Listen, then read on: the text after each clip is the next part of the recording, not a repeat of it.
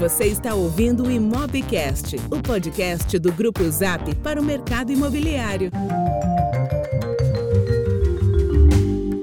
Oi, pessoal, estamos aqui mais uma vez para falar de 30 dias de quarentena. Né? O que, que aconteceu neste um mês que a crise do coronavírus se acirrou e que a gente implantou medidas de isolamento social. A gente já falou em uma oportunidade anterior sobre como não dá para subestimar a magnitude do que a gente está vivendo, a incerteza e a necessidade de uma coordenação, de esforço, de colaboração para que a gente saia dessa, uh, tanto em nível nacional como em nível global. Muito legal, a gente já explorou muito esses contextos, mas vale agora a gente entrar no nosso mercado e explorar, explorar de forma mais específica o mercado imobiliário, tanto impactos no mercado imobiliário quanto estratégias para a gente lidar com esse momento e sair mais forte depois que a crise acabar. É isso que eu queria ap aprender aqui com o Danilo, explorar com o Danilo, economista-chefe do, do Grupo Zap, que está aqui mais uma vez para nos ajudar a explorar um pouco esse contexto que a gente está vivendo. Danilo, mais uma vez, vamos aqui bater um papo para entender uns 30 dias pós-quarentena. E eu queria que você desse essa perspectiva, então, de principalmente agora no mercado imobiliário, uh, impactos, impactos que a gente tem sentido no mercado imobiliário. Muito bom, Lucas. Então, é sempre um prazer é, participar dessas conversas, né, fazer esses, esses esforços para contribuir com o, nosso setor, com nossos clientes, com os nossos parceiros, né, no momento que é, a gente não esperava, né, momento com impactos é, de tamanho é, bastante né, grandes, é, e principalmente no momento que a incerteza né, é, assumiu níveis aí dramáticos. Né. Então, acho que todo o esforço que a gente está fazendo aqui nesse primeiro mês né, de análise da crise é, bom, ok, temos muita incerteza, mas já temos algumas certezas, e aí a gente, com toda a nossa nossa expertise dentro do grupo, está né, tá tentando esmiuçar com o maior nível de detalhes possível, possível é, os impactos do nosso setor. Então vamos lá. Né? Eu acho que é, a primeira coisa é tentar estabelecer um pano de fundo para analisar esses impactos. E aqui eu acho que a gente tem é, duas dimensões a serem exploradas. Né? A primeira dimensão é uma dimensão temporal da, da, da crise, da crise que vem pela frente. Né, já volto nesse, nesse, nesse ponto, vou começar por aí. E a segunda, a segunda dimensão que eu vou explorar na sequência é as causas desses impactos. Né? Fazer um mapeamento de da onde vêm é, os impactos que a gente já começou a, a, assistir, já começou a verificar e que imagina que vão se pro, prolongar ao longo dos próximos meses. É, então, começando pela dimensão temporal, né, eu acho que a gente tem que é, distribuir a análise em três grandes períodos. Né? Então, o primeiro período é o agora. Né? Assim, a, a, crise ainda está se configurando, a epidemia ainda está é, é se espalhando. Né? A gente ainda não chegou no, no já famoso pico né, de contágio da epidemia. Né? Então, tem um momento de incerteza muito grande é, do um momento em que os principais fatores que vão definir o que vem pela frente ainda estão se configurando, né, e as pessoas estão, pessoas empresas estão reagindo né, a essa mudança é, muito brusca. Então, esse primeiro bloco ele merece uma atenção especial, que é a mais difícil, porque a gente está vivendo isso ao mesmo tempo em que a gente tem que analisar, mas vamos, vamos fazer um esforço para entender isso no primeiro momento.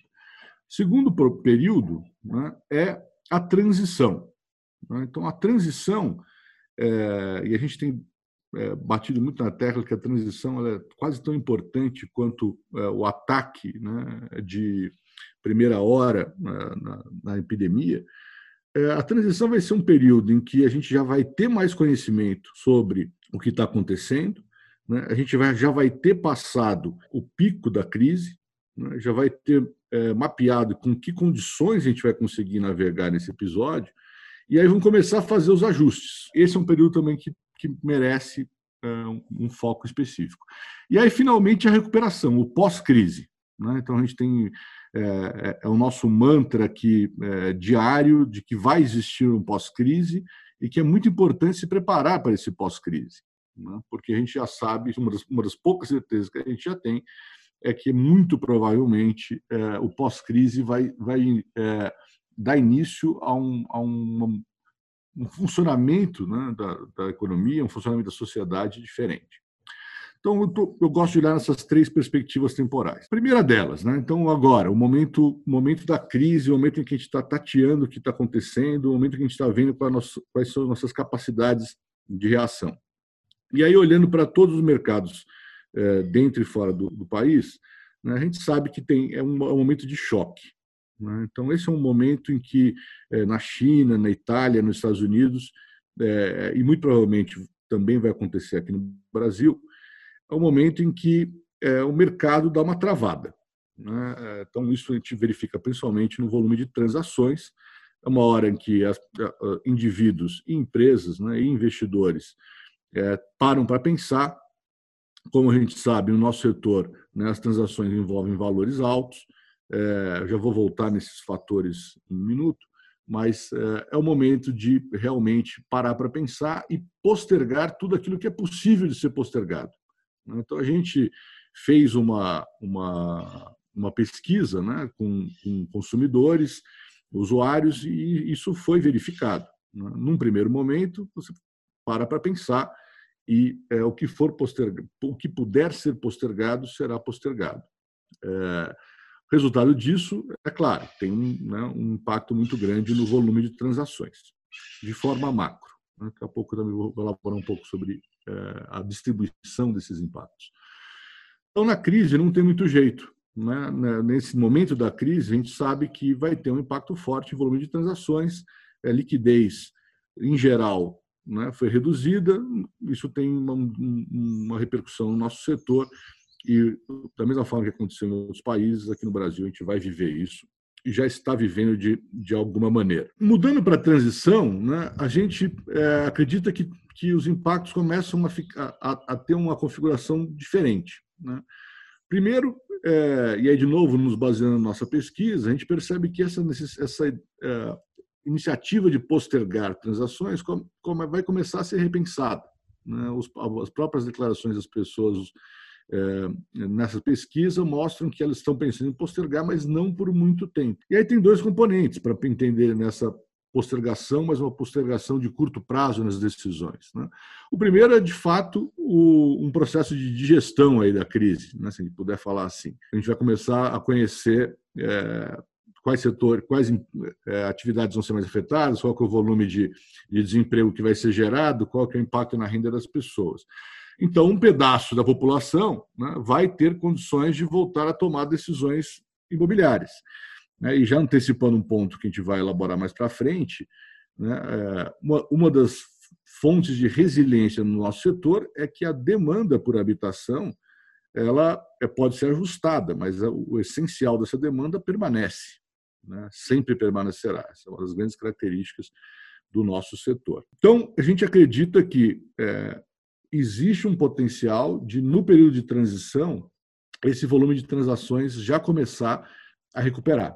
Né? E recuperar mais forte do que em, em diversos outros setores que ainda vão ser mais vão ser mais impactados por pelos efeitos de isolamento. Danilo, deixa eu te fazer uma pergunta. Talvez você estivesse já para pensando em endereçar daqui a pouco, mas eu não queria perder a oportunidade, seja agora ou depois, de a gente explorar um pouco como os consumidores, as pessoas que estão procurando imóveis, você falou dessa decisão de postergar, se existem certos perfis de transação, certos alguma distribuição para a gente caracterizar o motivo pelo qual o pessoal está postergando, ou todo mundo tem esse mesmo comportamento quem compra e quem aluga tem comportamento diferente, mercado primário, enfim, é, essa caracterização a gente vai explorar mais à frente ou a gente já consegue dar uma pincelada aqui, especialmente para locação e venda, que são duas transações muito diferentes. Olha, deixa eu, eu nós vamos explorar bastante isso sim, né? E eu acho que é que é, é esse detalhamento que é o, é o, é o fundamental nesse nesse momento.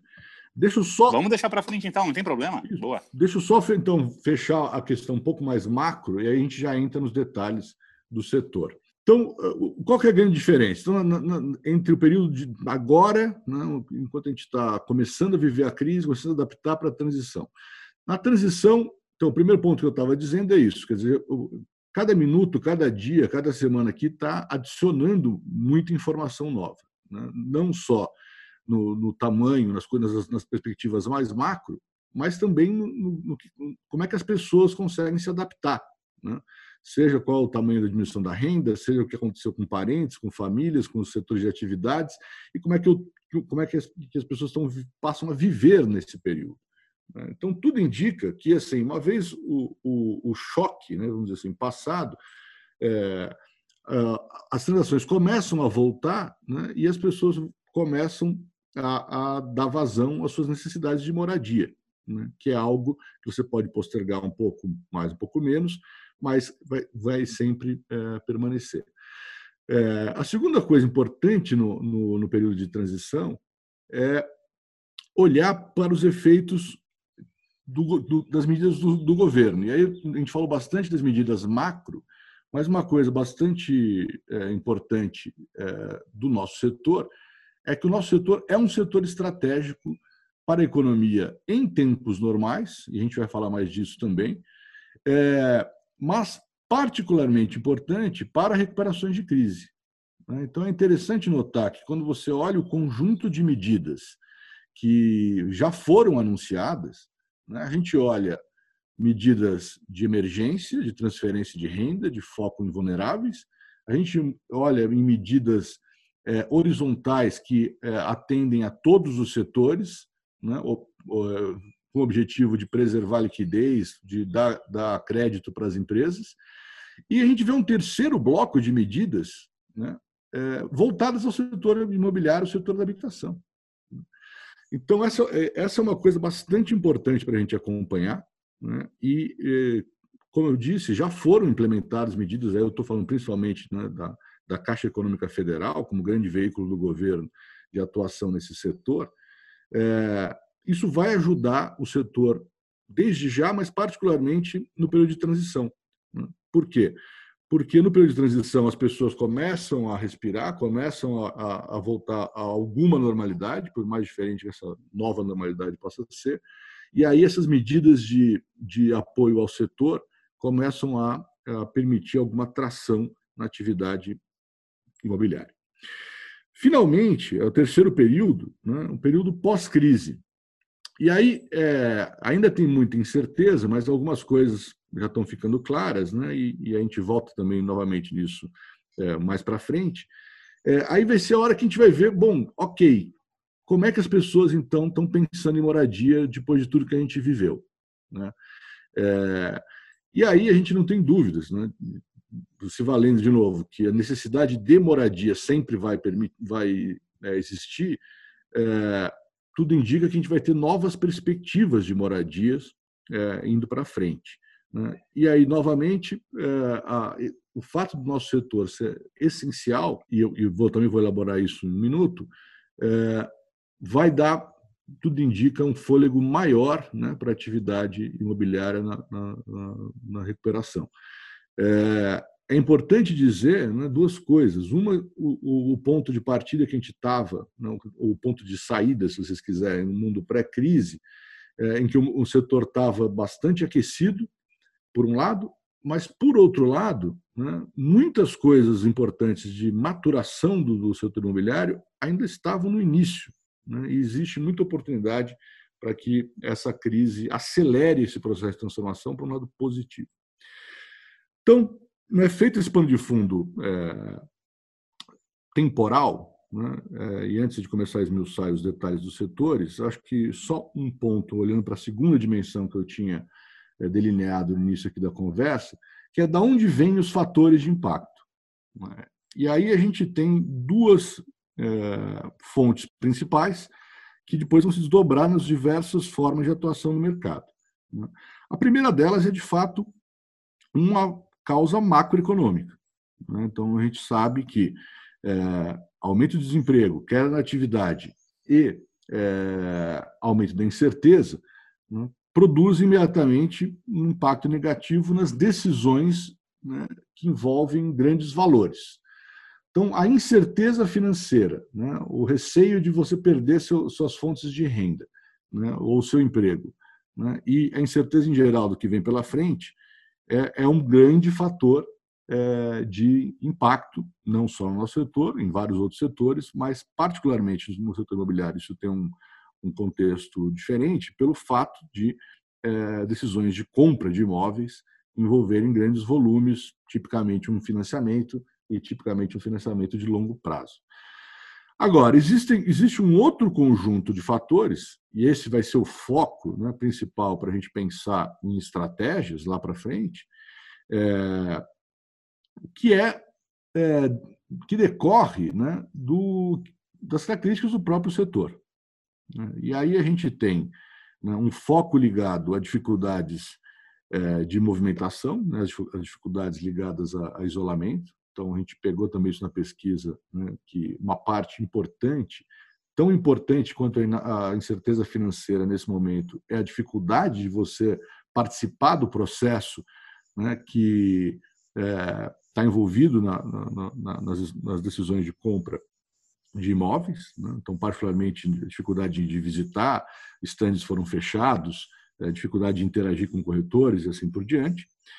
É, e tem uma outra componente né, que tem a ver com, ok, é, é, é localização, como é que isso é, é impactado, tipologia, como é que isso é impactado, quais tipos de serviços que tem que ter em volta do, do, das moradias hoje em dia após né, uma normalização da economia, uma série de questões que são específicas do nosso setor. Né? É, claro que, né, por que eu gosto de fazer essa diferença? Porque o que vier do fator macro, né, nós do setor, a gente vai ter uma capacidade mais limitada de é, poder alterar essa realidade. Né? Sempre existe alguma capacidade, a gente pode falar mais disso também um pouco mais para frente, é, mas é, é, algo que a gente vai ter que tomar como algo externo e reagir a isso, se posicionar da melhor forma possível, dado um contexto, vamos dizer assim, externo, é, da macroeconomia local, regional, nacional ou global. Tudo que vier, que tiver a ver com o funcionamento do setor, aí sim né, é onde a gente tem que explorar com o maior nível de detalhe possível é, as oportunidades que vão surgir. Né? E aí, de novo, as características, a riqueza do, do setor imobiliário, eu não tenho dúvida, a gente vai falar um pouquinho mais disso daqui a pouco, é, vão gerar é, oportunidades. Muito bem. É, agora, então, entrando nos detalhes aí provocados pelo Lucas. Né? Então, acho que a primeira coisa é olhar a relação entre venda, ou melhor, compra e venda de um lado e locação do outro. Né? É, essas são as duas grandes modalidades, vamos dizer assim, é, de é, transações no nosso setor, olhando para o consumidor final. Né? E aqui já faço, já faço um, um, um pequeno parênteses dizendo que é importante a gente explorar sempre né, o, habitação como consumo, mas imóvel como bem é, de investimento, como um ativo. Né, vamos falar disso também para frente. Mas, é, olhando para o lado do consumo, né, a gente tem essas duas grandes modalidades, é, que obviamente se relacionam. O que, que a gente vê. Danilo, se relacionam, mas são essencialmente diferentes, né? As características da tomada de decisão, o, a, o tempo, quando a gente olha aqui de um ponto de vista de venda e marketing, é, o, o, a jornada que o consumidor passa, a, o tamanho da transação, a frequência, são essencialmente diferentes. Né? Você tem razão, Lucas. O, né, é, por mais que a decisão de venda seja correlacionada com a decisão de locação, né, os dois mercados são interligados. É, normalmente, a decisão de optar por uma modalidade implica a decisão de não optar pela outra. É, essas decisões em si são muito diferentes, né, envolvem é, perspectivas de, de desembolso, de financiamento, de poupança prévia, num caso, e não, não envolvem no outro. Então, as dinâmicas das duas modalidades acabam sendo bastante diferentes, sim. É, de que forma? Né? Em primeiro lugar, a dinâmica dos preços. Né? Então, a gente sabe que, como as decisões de locação né, estão mais ligadas a fluxo de renda, né, são mais rápidas de serem tomadas, não envolvem nenhum esforço prévio de, de, de poupança, nenhuma, nenhuma necessidade de tomar dívidas para frente né, de longo prazo, é, esse é o mercado mais ágil. Né? Por mais que eu tenha os contratos de 30 meses né, em boa parte dos arranjos de locação, é, a, a, tendência é que os preços de aluguel reajam de uma forma é, mais ágil. É, vai cair volume de transação também, a gente espera que também caia, mas diferente do que acontece no mercado de compra e venda, a gente espera então que é, o, os preços se movimentem mais rápido no início da crise, na transição e depois também. Né? O que significa que os volumes de transação de locação devem ser, impactados relativamente menos do que os volumes de transação é, de, de, compra e venda. Né? É, vai lembrar o seguinte, né? eu vou de novo me valer do que aconteceu na, na última crise aqui, na crise de 2015 para frente. É, quando o, as pessoas estão tomando a decisão né, de comprar um imóvel, é, uma, uma parte dessa decisão tem a ver com a sua capacidade de compra. Né? E no momento de crise, uma boa parte das pessoas que têm condição ou estavam animados para comprar deixam de ter condição ou ficam muito inseguros para comprar. Então, a, gente espera até que tenha um aumento relativo né, na demanda por, por aluguel em relação à demanda por compra. Né? Não porque as pessoas são poderiam é, comprar, né, ou estariam confortáveis a comprar, simplesmente decidem alugar por ser um arranjo melhor, mais conveniente, como estava sendo o caso né, é, nos últimos meses por uma parcela das pessoas no mercado imobiliário, mas sim porque eu tenho uma necessidade, seja uma necessidade explícita, não tenho condições de me engajar no financiamento, seja por uma questão subjetiva né, não, não, não estou disposto a me comprometer com grandes, é, com contratos de longo prazo nesse momento. Então, sim, é, preço deve reagir mais rápido, a gente espera um volume menor de impacto no mercado de locação. O, o resumo é, no mercado de locação, né, na modalidade do aluguel, é, as decisões estão muito mais ligadas ao seu dia a dia, né, à sua renda corrente, do que é, o que você conseguiu acumular no passado e das suas perspectivas futuras de, de, de renda. Né? Então, essa é uma decisão mais rápida de ser tomada, ela resolve o problema da moradia é, de uma forma mais ágil, então a gente espera mais movimentação de preço e, por outro lado, menos movimentação é, de transações. Uma outra coisa importante de a gente sinalizar é quais são as, o que acontece com relação a, ao segmentos de mercado, quer dizer, é, tipologia, tamanho, é, novos versus usados, localização, né, coisas ligadas à, geografia de um lado, à microeconomia de outro, né, principalmente em relação ao comportamento das pessoas. É, e aí, de novo, né, ainda é muito cedo para ter certeza, mas a gente já está vendo, está começando a especular algumas coisas com relação a isso. Né? Então, eu tenho, é, numa direção, pessoas que podem repensar o tamanho do seu imóvel, né, o padrão do seu imóvel, é, os equipamentos que eu tenho no meu, no, no seu, nos, nos, imóveis. É, é, possível imaginar, então, que para quem está mais pressionado com, com, com renda, quem está mais preocupado com incerteza financeira, que exista uma redução, vamos dizer assim, no padrão, uma redução no, no pacote moradia, vamos dizer, por outro lado, existem forças é, apontando para, olha, eu, por conta de, de, da pandemia, por conta da necessidade de isolamento, eu, eu vou pensar exatamente o contrário. Né? Eu não quero mais, é, se eu puder, eu não vou ficar num imóvel tão pequeno, eu vou tentar ir para um imóvel um pouco maior, um imóvel que eventualmente tem um cômodo né, é, é, que possa servir de abrigo para pessoas que estejam com, com doenças. Né? Todo o pacote em volta né, é, do condomínio de amenidades, né, de serviços, de facilidades, também é, é sujeito de ser repensado. Né? É, e aí, localização. Né? Tem uma questão bastante importante nesse momento, que é entender os impactos sobre que tipos de localização as pessoas vão começar a preferir nesse momento. Né?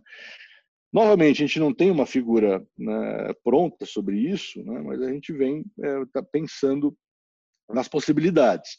Então, vale aqui lembrar, primeiro, onde é que a gente estava, né, quais, quais, eram, quais que era o processo, qual era o processo que a gente estava vivendo, e esse era, era um processo que foi realmente bastante impactado. Então, se a gente olhar, né, principalmente para as grandes cidades, o que a gente está observando era exatamente uma, uma redescoberta dos espaços públicos pré-crise né?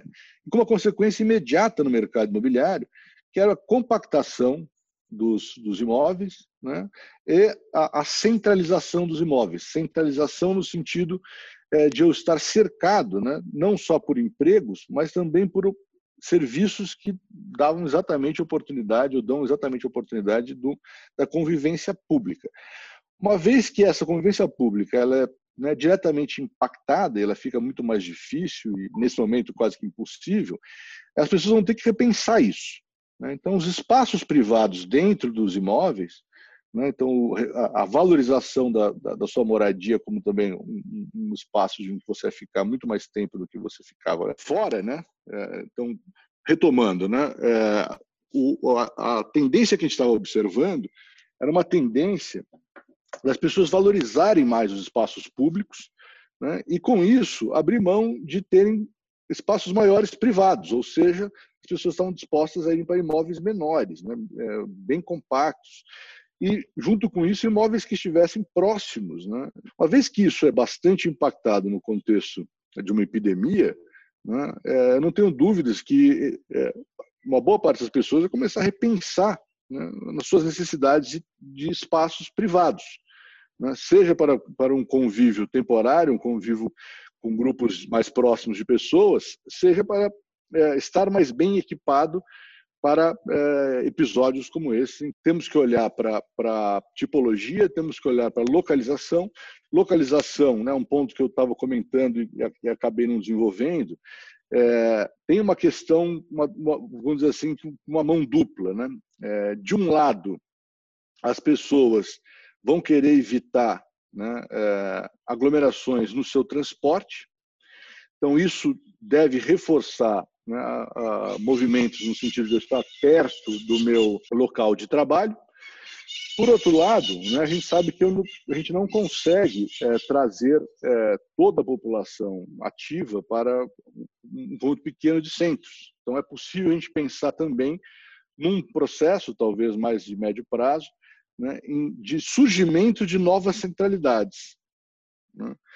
Vamos lembrar de novo que eu tinha um processo histórico né, nas grandes cidades do Brasil de é, o que a gente chama em, em, no setor de espraiamento urbano, né, de é, criação, geração de, de, localidades mais periféricas, e que recentemente esses processos começaram a, a serem revertidos, né, com revalorização de áreas centrais.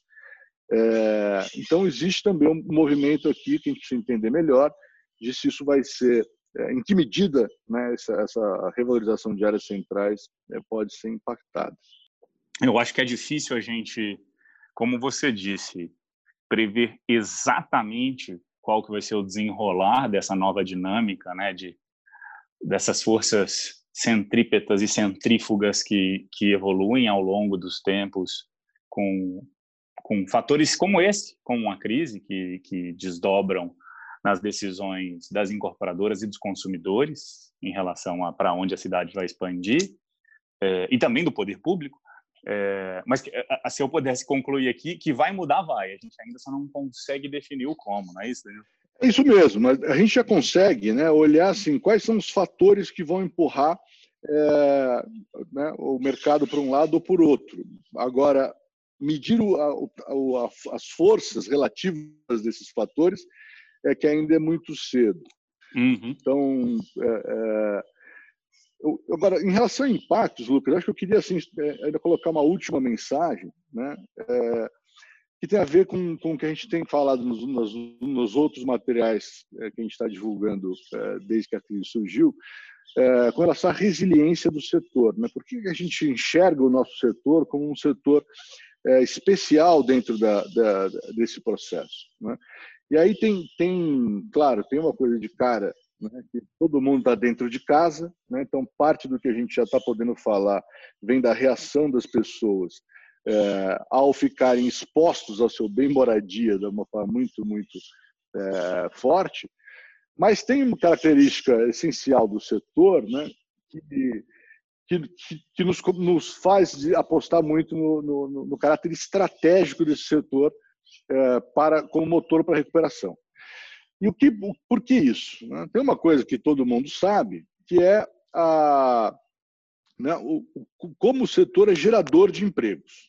Né? Isso é realmente muito é, importante, né? porque é um, é um setor que é, consegue movimentar recursos né, em cima do emprego de pessoas de um número muito grande de pessoas. Agora, a segunda característica, né, que é associada a essa primeira, é, coloca o nosso setor de uma forma bastante estratégica nesse, em momentos de crise, é que ele é absolutamente espalhado territorialmente. Né? É, então, isso faz com que recursos que sejam carreados para o setor né, atinjam todo o país. É claro que atinge de formas diferenciadas, dependendo do tamanho da população, mas isso é, é, dá uma característica ao setor de ser um veículo, né, um canal para o governo conseguir irrigar a economia é, de uma forma bastante ampla, né, através de, uma, de um único, é, vamos dizer assim, segmento de atividade. Né. Essa característica, eu acho que ela, ela, é, ela, é muito, essa dupla característica, né, se é um setor altamente empregador e altamente espalhado geograficamente, né, é, é, que, de um lado, coloca ele no centro de atenção de, de, dos governos, e, de outro, de também distribui risco né, pela nosso, pelo nosso segmento.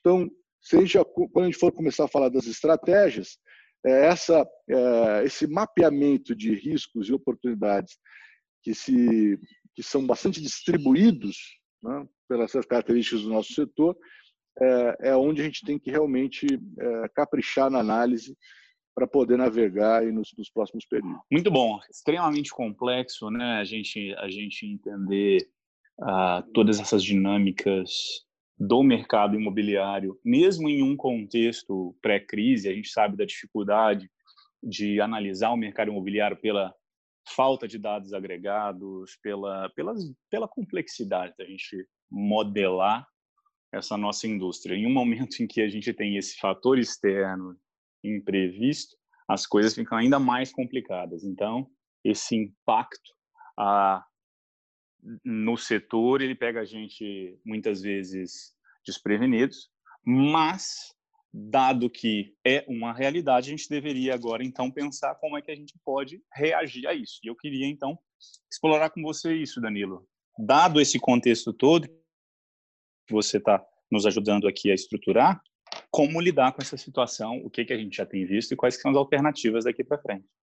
Então vamos lá, eu acho que seguir uma mesma estratégia, né? tentar olhar primeiro para questões mais macro e aí depois ir é, fechando o foco para olhar estratégias mais específicas dentro das nossas atividades como agentes dentro do mercado imobiliário. Né?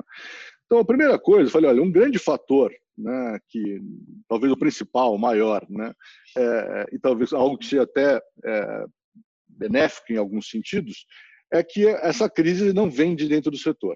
Né? Isso pode parecer uma, uma consideração meio curiosa, mas assim, é, vamos lembrar que a crise de 2009 ela surgiu exatamente de dentro do nosso setor, não aqui no Brasil, mas é, foi algo que o mercado imobiliário teve um papel muito importante na, na construção da crise.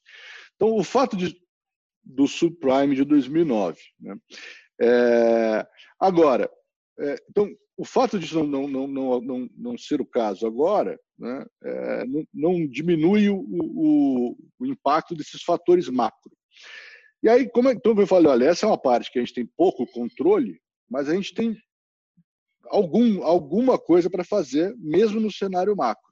Né? É, ou melhor, como que a gente consegue, como setor, se preparar é, de uma forma mais, mais objetiva para, para reagir a esses fatores macro. Que está na minha cabeça aqui? Né? Aqui na minha cabeça está um trabalho de realmente fortalecer as instituições do setor. Né? Então, a gente falou muito no último vídeo né, sobre uma necessidade de coordenação entre agentes, entre países, entre governos, entre instâncias de governo, entre setor público e setor privado. Então, quando a gente fecha o foco para o nosso setor, isso também vale. Né? E aí é interessante que a gente tem já né, no, no, Brasil um conjunto de instituições bastante presentes, de associações. Né? A gente tem os Secovs, a gente tem as ADEMES, a gente tem o Sinduscom, a gente tem o GRI, a gente tem a Lares, a gente tem uma série de associações é, que estudam o setor, que articulam o setor, que, que congregam é, diversas partes do setor. Então, acho que é muito importante que essas, a primeira coisa é uma, uma, uma interação estratégica entre essas associações, entre essas instâncias, para que a gente possa né, é, ajudar, apoiar o governo, a informar o governo é, na, na, no desenho de medidas, na implementação de medidas, dando sugestões, fazendo críticas e, e nos articulando. Né? Isso pode parecer algo é, que, que, é, que, que mais retórico, mas na verdade, de novo, história das crises e, e, e olhando para o que acontece dentro e fora do país, quando essas associações se articulam, a gente consegue ter um canal de comunicação com as autoridades de uma forma mais efetiva.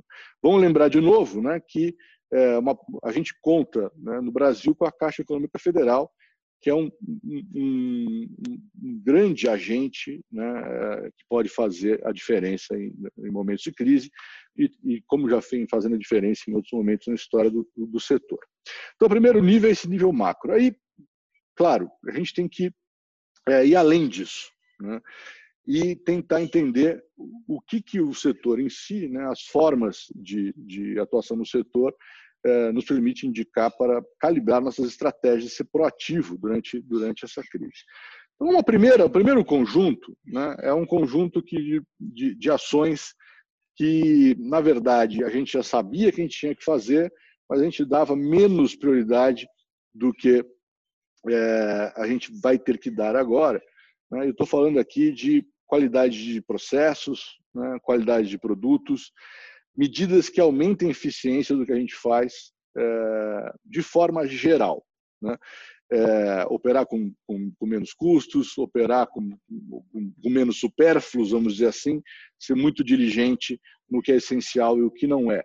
Né? De novo, isso pode parecer uma obviedade, mas quando você olha para as crises, né, é, é nesses momentos que, que grandes ganhos de eficiência, grandes é, melhorias em desenhos de processo acabam acontecendo. Eu sempre gosto de dar como exemplo, no caso brasileiro, né, o período da inflação. A gente saiu do período da inflação, década de 80, década de 90, com algumas tecnologias, particularmente no setor é, financeiro, que nenhum país do mundo tinha, né, porque não tinham passado por uma, por uma crise tão aguda com relação à, à inflação a gente teve que aprender a lidar com isso. É, então, tem uma segunda, uma, segunda, uma segunda camada, que é passar em revista né, todo um conjunto de processos é, é, em busca de eficiência. Aqui, uma coisa bem particular né, e interessante, que, de novo, a gente já sabia, dentro do Grupo Zap, dentro da Data Zap, a gente já vem né, é, fazendo, advogando a necessidade disso acontecer dentro do setor, mas que surgiu de cara como um dos resultados mais interessantes da nossa pesquisa, é, que foi a necessidade de a gente ter informações de qualidade né, do, do, nosso inventário dentro, do, dentro do, dos portais, né, particularmente o endereço completo.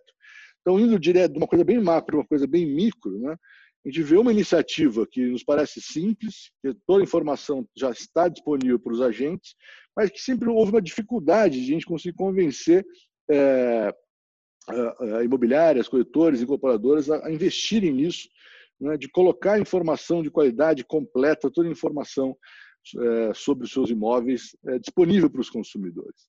Né? É, essa é uma coisa é fácil de fazer, é rápido, está na nossa mão e a gente quer dar muita importância nisso. Né? Por quê? Porque aí vem, vem duas outras dimensões né, que já estão ficando claras, é, que vão ganhar, ganhar relevância né, ao longo desse processo, já ganharam uma relevância muito grande no, no, no momento de, início da crise, vão continuar importantes na transição e vão ganhar novos contornos, mas certamente vão continuar importantes no período pós-crise. É, aqui eu estou falando de duas coisas. De um lado, é a relação entre o remoto e o presencial, né? Então, essa, é, esse rebalanço né, entre as duas dimensões, é estar perto, estar longe, embora conectado, é, é algo que né, é uma das marcas desse período de crise, é uma das marcas que envolve o mercado imobiliário imediatamente, aqui não só o residencial, mas também o comercial e a relação entre eles, né? É, e também a relevância do mundo digital, né, das plataformas digitais. Então, aqui eu acho que tem é, um conjunto de, de, estratégias que tem que ser bem pensado, a gente está gastando um esforço para esmiuçar isso. Né? Novamente, como estamos no início do processo, né? tem, tem, mais incertezas do que certezas, mas algumas coisas já dão, já dá para falar. Né? Então, começando com remoto e presencial. Né? É muito interessante, a gente já está um mês nesse, no Brasil, né, nesse processo de isolamento, e aí a gente tem uma, é, sentimentos opostos com relação a essa é, necessidade de trabalhar remotamente. É, isso a gente tem coletado evidências espalhadas aí com todo mundo com quem a gente tem se relacionado, e a gente vê muito frequentemente esse duplo sentimento. De um lado, né, as pessoas não veem a hora né, de poder encontrar outras pessoas, né, não vem a hora de, de poder é, voltar a interagir nos seus ambientes de trabalho, voltar a interagir nos seus ambientes familiares e de amigos, voltar a ter acesso a serviços, né? seja escola, seja médico, seja outros tipos de, serviços que a gente costumava é, utilizar. Por outro, né, existe uma percepção, e eu diria que praticamente generalizada, né, de que em muitas circunstâncias é, a, a, o trabalho remoto está funcionando muito bem. Né? Então, as pessoas estão conseguindo se organizar, é, a sequência de reuniões é, online né? É, é, tem, tem funcionado. Né? Então, existe uma percepção de que, olha, num novo arranjo, vai fazer sentido, mesmo que sem a necessidade por conta de epidemias, ficar é, ampliar né, ou modificar, pelo menos, a relação entre remoto e presencial. E aí isso não significa simplesmente é, é, eu ficar na minha casa. Pode existir outras formas de, de, de trabalho remoto. Né? Isso envolve também, por exemplo, coisas que estão sendo pensadas, um escalonamento de é, horários né? É, diferentes. Então, tem uma primeira, uma primeira estratégia que é isso: pensar como é que, como é que o, o, o novo equilíbrio entre remoto e presencial vai, vai, vai, vai acontecer. Aqui volta, volta, vale a gente voltar para aquela estratégia de olhar ao longo do tempo. Né? Como é que esse rebalanço vai acontecer e como é que a gente, como é, player do mercado imobiliário, pode reagir a isso? Vai, é, no curto prazo, a gente tem menos condição, tem mais pensar do que, do que agir, mas aos poucos a gente tem que começar a agir. É, né, por que eu digo isso? Isso porque eu, eu, eu, tenho certeza que a configuração dos imóveis né, vai ser, ser alterada para permitir é, que exista mais trabalho remoto é, e de uma forma mais, mais, menos improvisada, vamos dizer assim, em termos de conexão, em termos de equipamentos, em termos de mobiliário, em termos de espaços. É, agora, tem coisas que já dá para fazer já. Né? Então, a gente é, também, de novo, utilizando a nossa pesquisa, a gente percebe que né, a dificuldade de fazer visitas, né? É, ou de, visit, de, visitar o imóvel usado, ou visitar um plantão de novo, né? ou de interação entre profissionais, é, já, já coloca de imediato a, a necessidade e a oportunidade de se montar esquemas em que o remoto possa fazer parte de um processo né, é, de, de transações imobiliárias, seja de compra, seja de locação. Né? E aí tem tecnologias que, novamente, já estavam sendo experimentadas, alguns agentes já estavam um pouco mais avançados do que outros, é, que é né, você, você ter esquemas de fazer o famoso tour virtual, gravar os imóveis em vídeo, de forma que as pessoas possam é, ter uma, uma, uma percepção mais detalhada, mais, mais próxima da realidade, sem ter que visitar o imóvel. Danilo, deixa eu te dar uma, um, um dado que eu estava lendo esses dias que eu achei impressionante. Na China, que é naturalmente um país onde já existe uma penetração de internet de serviços digitais maior, é, existia algo em torno de 10 mil visitas virtuais a, a imóveis, né? agregadas aí nos principais portais imobiliários, somando tudo, tinha em torno de 10 mil visitas por dia. E em fevereiro, esse número bateu 350 mil visitas por dia, 35 vezes. E não é porque o mercado mudou, é porque o consumidor mudou. O mercado, inclusive, já existia e já usava esse tipo de ferramenta. Então, dito isso, a pergunta é o quanto o nosso mercado, a nossa indústria, está preparada ou não, barra, quer fazer esse movimento para oferecer esse serviço tão demandado pelo consumidor. Né? Exatamente. Eu diria que não tem é, escolha, fazer ou fazer. Né? Quem conseguir fazer melhor, quem conseguir fazer mais rápido, de forma mais conveniente, vai pegar essa, essa, essa, essa oportunidade. Né? Então tem a visita, a visita virtual, acho que, né, como você falou, Lucas, a tecnologia já estava aí, algumas pessoas já estavam experimentando, mas no caso do Brasil isso não tinha grande entusiasmo ou grande penetração no, é, nos, nos, agentes. Então isso está é, tá na cara que desde já, então não é uma, não é uma questão para frente, tem que ser implementado com o maior é, vigor possível. Agora, além da visita é, virtual, né, é, a gente sabe que é, ou pelo menos imagina, que vai ser muito difícil a gente eliminar completamente a visita. Né? Nem que, eu, que, as pessoas façam uma visita lá no, lá no final do processo, depois de ter feito visitas virtuais, também vai ser, é, a gente imagina que vai permanecer de alguma forma. E aí, é, como é que é, as imobiliárias, os corretores vão, vão propiciar uma visita é, presencial, também vai ter que ser alterado. Né? E aí tem coisas que estão sendo pensadas, desde você né, também tecnologias que já usadas, já eram usadas, tipo biometria é, na fechadura, em que eu não precise é, usar chaves ou coisas desse tipo, o corretor não precisa estar, estar presente. É, tem várias coisas que estão sendo pensadas para que propicie uma, uma, uma, uma alternativa de, de, visita presencial, mas com de novo um novo contexto, né, com menos risco de infecção, sem problemas é, ligados à, à epidemia. Né? Então, isso vale, vale, na verdade, para um contexto muito mais amplo. Né? A gente sabe que quando as pessoas começarem a voltar a, a se relacionar é, é, a partir de, de, de, alguns meses para frente, é, a gente vai voltar, mas vai voltar de forma diferente também. Né? Então, isso, isso tem que entrar na rotina do, do, do nosso setor. Então, não, não só é, propiciar ambientes remotos, ambientes virtuais, mas também é, repensar como é que o presencial vai, vai acontecer daqui para frente. Bom, falando um pouco mais de, do mundo digital, né, é, então o digital, além de, de propiciar é, essa interação remota, ele, ele, permite, ele propicia uma série de outras coisas que a gente também vem andando com uma velocidade um pouco aquém do que seria o ideal, né, é, nos processos digitais. E aqui a gente tem, tem de cara toda a parte documental do nosso setor, né, é, que ainda é bastante é, manual, né, bastante artesanal em alguns casos, o processo de, de, elaboração de contratos, de revisão de contratos, de constituição de garantias, de registro de imóvel. É, aí tem uma série de serviços né, que é, podem entrar nas, nas estruturas digitais e podem dar um novo dinamismo para o setor. Né? Então, é, de novo, uma oportunidade ligada à eficiência que um momento de crise pode é, fazer ganhar prioridade.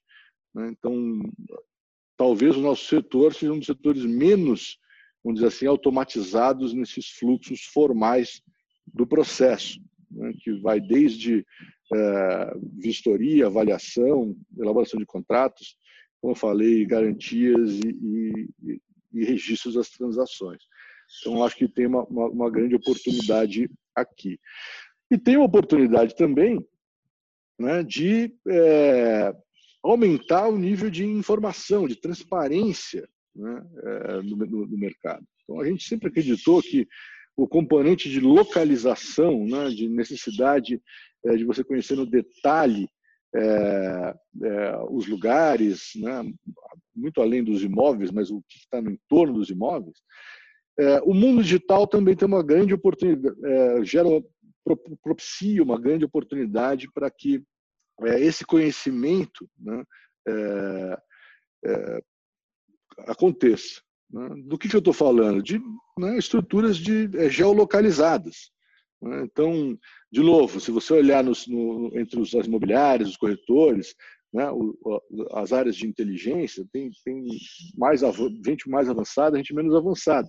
Todo mundo, em algum momento, pensou em, em, né, em montar as suas, os seus displays de, dos mercados imobiliários, as suas cidades virtuais, né, as suas, eh, os seus sistemas eh, georreferenciados, com mapas e tudo mais. Então, existe uma oportunidade muito grande de montar estruturas né, em que eu informe as pessoas é, em plataformas digitais sobre o que está acontecendo no mundo real. Né? Então, aqui não, não se trata de remoto versus presencial apenas, mas é, se trata de eu conseguir representar no ambiente digital né, é, aquilo que as pessoas querem estar perto e aquilo que as pessoas não querem estar perto, é, e, e, disponibilizar isso é, via apps, via é, plataformas web e assim por diante. Muito legal, Danilo. Acho que a, a gente fecha esse papo com, com, com mais clareza, né? com, com mais entendimento de que, sim, existem alternativas ah, que não necessariamente, dado que a gente já tinha falado até nos outros papos, vão resolver todo o impacto que a gente sabe que é forte, que a crise tem causado e que ainda vai causar em alguns meses com a expansão ainda uh, do Covid-19, mas que sim podem mitigar muitos dos impactos que estão por vir ainda e nos ajudar a nos preparar para um novo momento após essa transição que você comentou na, na, no início desse nosso papo, a nos posicionar para criar um, uma base sólida em cima da qual a gente vai poder construir uh, um, um, mais andares dessa nossa indústria, né? Que a gente vai poder surfar uma onda que seja uma onda ah, de mais longo prazo e mais consistente aí, né, ao longo dos próximos anos. Acho que é, é, é isso que fica para mim. Existem sim bons exemplos, existe já dado e muita gente trabalhando, e aqui o Grupo Zap, o DataZap, com essas pesquisas, são um ótimo insumo para todo o mercado. E sim, existem bons exemplos de sucesso que já foram aplicados e que já existem pessoas aí colhendo certos frutos. O que vale aqui é a gente a pensar em como replicar e aplicar caso a caso para cada realidade, que a gente sabe que é muito, muito particular, especialmente no país, que a gente tem essa dimensão continental, mas certamente são bons exemplos para serem aplicados, não é isso? É isso mesmo, Lucas. Acho que é, se a gente puder é, resumir né, é, tudo que a gente falou aí no, no, no, que tem sido a nossa trindade, vamos dizer assim, de, de estratégias, né, é isso. Quer dizer, não dá para subestimar a magnitude do que a gente está vivendo, é, não dá para subestimar o nível de incerteza com que a gente tem que lidar, né? É, tem que se preparar para algo bastante grande, e aí é, tudo depende de como você reage a esse cenário. Né? Então, acho que a gente tem falado de uma forma muito clara, né, é, que a gente precisa de uma atitude de enfrentamento desse, disso, e a melhor forma, né, além de não ser pessimista, de buscar o otimismo com, com todas as forças, é, de fazer esse enfrentamento, é apostar em informação. Né? Então, a gente está todo o tempo digerindo, consumindo o que é gerado de informação, a gente está fazendo um esforço muito grande para produzir essas informações e fazendo um esforço ainda maior né, para poder analisar essas informações. E aí a gente tem, é, não tem dúvidas né, de que a crise nos coloca uma pressão para ser eficiente, então aqui não tem novidade, mas temos que buscar essa eficiência de todos, de todo modo, e a crise vai transformar o mundo. Então, quem tiver né, olhando para isso e conseguir pegar os sinais dessa mudança, e conseguir pegar os detalhes do, do, que vai ser fortalecido, do que não vai ser fortalecido, como é que localização muda, como é que o digital e o real mudam, como é que o remoto e o presencial se rearticulam, quem tiver perto disso quem estiver olhando para isso é, com uma forma mais atenta né, e profunda, vai aumentar bastante suas chances de chegar do outro lado da travessia. Muito legal. Acho que estamos aqui, nós do Grupo Zap, uh, alerta, né? Todos nós, buscando essas informações, buscando trazer insumos. E isso daqui é só mais uma tentativa de a gente alimentar com informação de qualidade, estruturada. E é por isso que o Danilo aí se dispôs a participar com a gente, a bater esse papo e trazer informação para todo mundo.